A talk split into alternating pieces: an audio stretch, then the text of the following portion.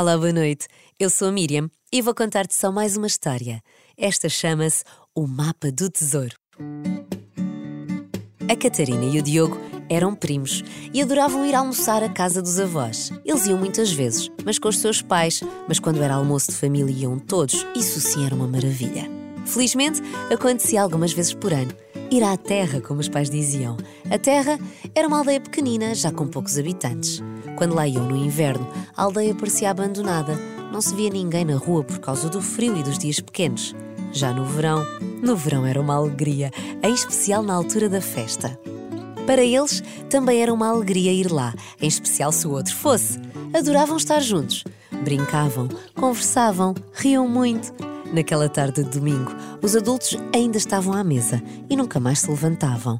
Quando eles pediram para ir para o sofá, já tinham comida tigelada maravilhosa da avó, que era sempre tradição à sobremesa.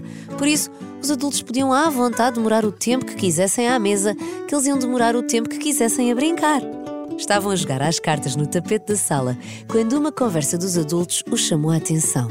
E lembram-se do avô. Era cá uma personagem. Tenho saudades dele o que eu dava para poder voltar a ouvi-lo contar aquela história de como resolveu esconder aquele tesouro, disse a mãe do Diogo. Ai, o meu pai, acrescentou a avó. Nunca confiou nos bancos. Não havia nada que lhe pudéssemos dizer em contrário. E quando ele queria pagar alguma coisa na mercearia da Maria da Luz e tirava do bolso da camisa um molho de natas? A mim não me fazia impressão que ele gostasse de bancos. Por mim até podia guardar o dinheiro debaixo do colchão ou numa estante de livros. Agora enterrá-lo e esquecer-se onde? Disse o pai da Catarina. Isso é que já me chateia mais. Oh, deixa-te disso, Kim. Hoje em dia já não vale nada e já nem deixam trocar escudos no banco, disse a mãe do Diogo. Tu não sabes isso? Imagina que no meio de notas de 500 escudos há lá uma rara. E também nem sabemos bem o que é que ele guardou, respondeu o pai da Catarina. De qualquer forma, sem o mapa não vamos a lado nenhum e vasculhar no sótão é como encontrar uma agulha num palheiro. A Catarina e o Diogo olharam um para o outro e nem precisaram de falar. Já era o máximo ouvirem os pais conversarem sobre tesouros, como se fossem personagens de desenhos animados.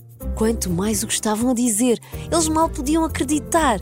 Mãe, chamou Diogo, podemos ir brincar para a rua? Sim, mas levem os casacos. Já no quintal, a Catarina disse ao primo: Estás a pensar no mesmo que eu, não estás? Nós vamos tão entrar no sótão da avó disse o Diogo a esfregar as mãos. A casa da avó era uma casa antiga e não se ia para o sótão por dentro da casa, mas por fora, por uma escada de degraus enormes e toscos. Tinham de se agarrar a um corrimão enferrujado para conseguirem subir. E se estiver trancado? perguntou Catarina com receio. Uma porta tão velha, só há de precisar de um empurrãozinho. Queres ajuda? Não, não. Quando chegaram à porta do sótão, repararam que não era uma porta normal. Lá de baixo não dava para reparar que a porta tinha metade do tamanho das portas normais. Eles rodaram a maçaneta e quase que tiveram de se baixar para lá entrar. Podes entrar, Catarina. Nem penses, eu vou atrás de ti. Mas o meu pai anda a ensinar-me a ser um cavalheiro e por isso devo sempre deixar passar as senhoras primeiro. Mas é que nem penses nisso. Queres ser um cavalheiro, então vai à frente, para proteger aqui a princesa. Respondeu-lhe a prima, num misto de riso por ter achado graça ao que disse e um riso nervoso. Lá o Diogo deu um passo em frente. Logo à entrada, tinha uma teia de aranha enorme que mais parecia uma toalha de renda que a avó tinha na mesa da sala. Como estava escuro no sótão, eles vinham da rua. O Diogo ainda não se tinha habituado à escuridão do sótão e levou com a teia mesmo em cheio na cara. Soltou um grito, entrou assustado e enojado e pediu à prima: Catarina, que horror! Tenho uma teia nojenta na cara! Ajuda-me a tirá-la!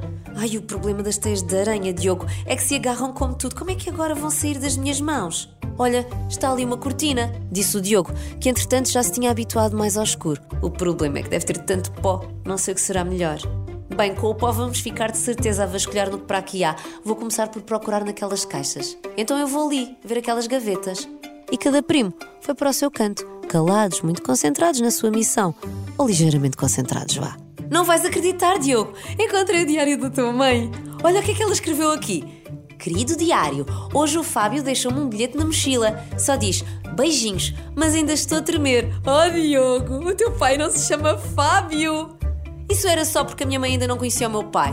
Olha, está aqui uma revista com a fotografia do teu pai. Ele escreveu esta parte: O cão, o melhor amigo do homem. Olha só, olha só a cara do teu pai. Oh, tão giro que ele está, disse a Catarina. E nem sabia que ele gostava de cães. Estou-lhe sempre a pedir um. Ele não me liga nenhuma. Olha, Diogo, aqui parece mesmo a avó se fosse nova. Deve ser ela, disse o Diogo. Numa mota? Eu não sabia que a avó sabia andar de mota.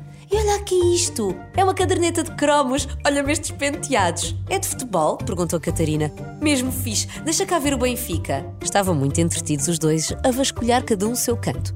Quando de repente ouviram algo a mexer.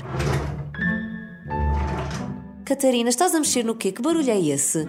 Ai, Diogo, estava sossegadíssima. O que é que será? Achas que está alguém escondido aqui? Um ladrão qualquer à procura de tesouros? Só se fosse um ladrão à procura de tralha, disse o Diogo. E além disso, estar aqui um ladrão é impossível, não te lembras da teia gigante à entrada do sótão? Não entra aqui ninguém há anos. Mas este barulho não é imaginação. E vem dali. Se calhar íamos embora sugeriu a Catarina, cheia de medo. Mas ainda não encontramos o um mapa, respondeu o Diogo. Vai na volta, não há mapa nenhum. E ainda fico gaga, com o susto de descobrir de onde vem este barulho. E eu não posso ficar gaga, eu quero ser atriz. O Diogo ignorou um bocadinho a prima e abriu outra gaveta. A Catarina soltou um grito assustado e o barulho parou. Pronto, Diogo, não queres ir embora, tudo bem, mas eu vou descobrir o que é. Ainda sai daí um rato, ou pior, uma ratazana, avisou o Diogo. A Catarina começou a ir na direção de onde vinha o barulho e começou a procurar ali à volta. E o Diogo continuou de roda da gaveta, que estava cheia de fotografias e de papéis escritos à mão, mas com atenção ao que a prima fazia. E ao olhar para ela disse: Eu não acredito que vais pôr aí a mão. Sabes logo que está aí.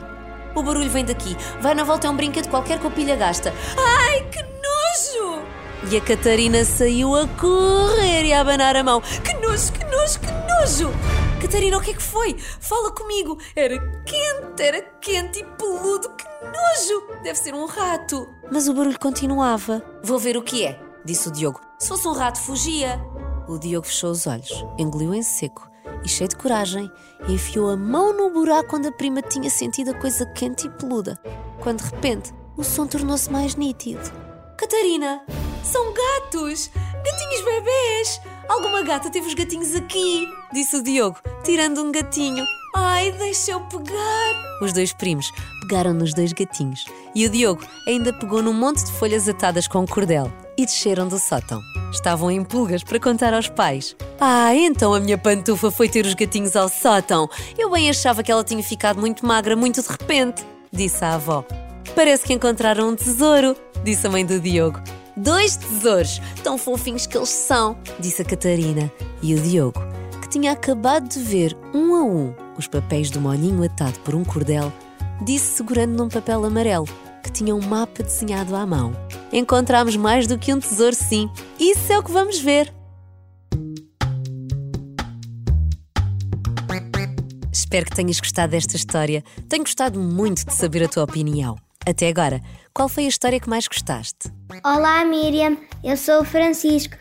Tenho 8 anos e a minha história preferida foi dos gatos gêmeos. Beijinhos. Olá, Miriam. Eu sou a Inês, tenho 5 anos. A minha história favorita foi Doente por uma noite, a casa abandonada e as batatas fritas do Pedro. Beijinho, gosto muito das tuas histórias e abracinhos. Olá, Miriam. Eu chamo Leonor. Eu tenho seis anos. A minha casa está na Áustria. E a minha história preferida é a borboleta que queria ser abelha. Tchau, Miriam. Tchau. Olá, Miriam, chamo Luísa, tenho 7 anos, vivo em Berlim e a minha história favorita é a teoria dos dois. Beijinhos, Miriam! Sou a Júlia, tenho 5 anos e quero dar um recado a todos os meninos que vêm à escola. Espero que dormam bem e também tens boas histórias para ouvir e bons sonhos. Beijinhos. Também quero saber a tua opinião ou se tens um recado a dar a todos os meninos que ouvem o Só Mais Uma História. O microfone é teu. Envia-me o teu recado ou a tua história preferida. Pede ajuda aos teus pais, grava a tua voz e envia-me a tua resposta para o meu e-mail miriam.gonçalves.rr.pt ou então procura-me nas redes sociais, Facebook ou Instagram. Qualquer dia ouves a tua voz aqui. Este episódio de Só Mais Uma História é uma história original de Miriam Gonçalves, com sonorização de André Peralta.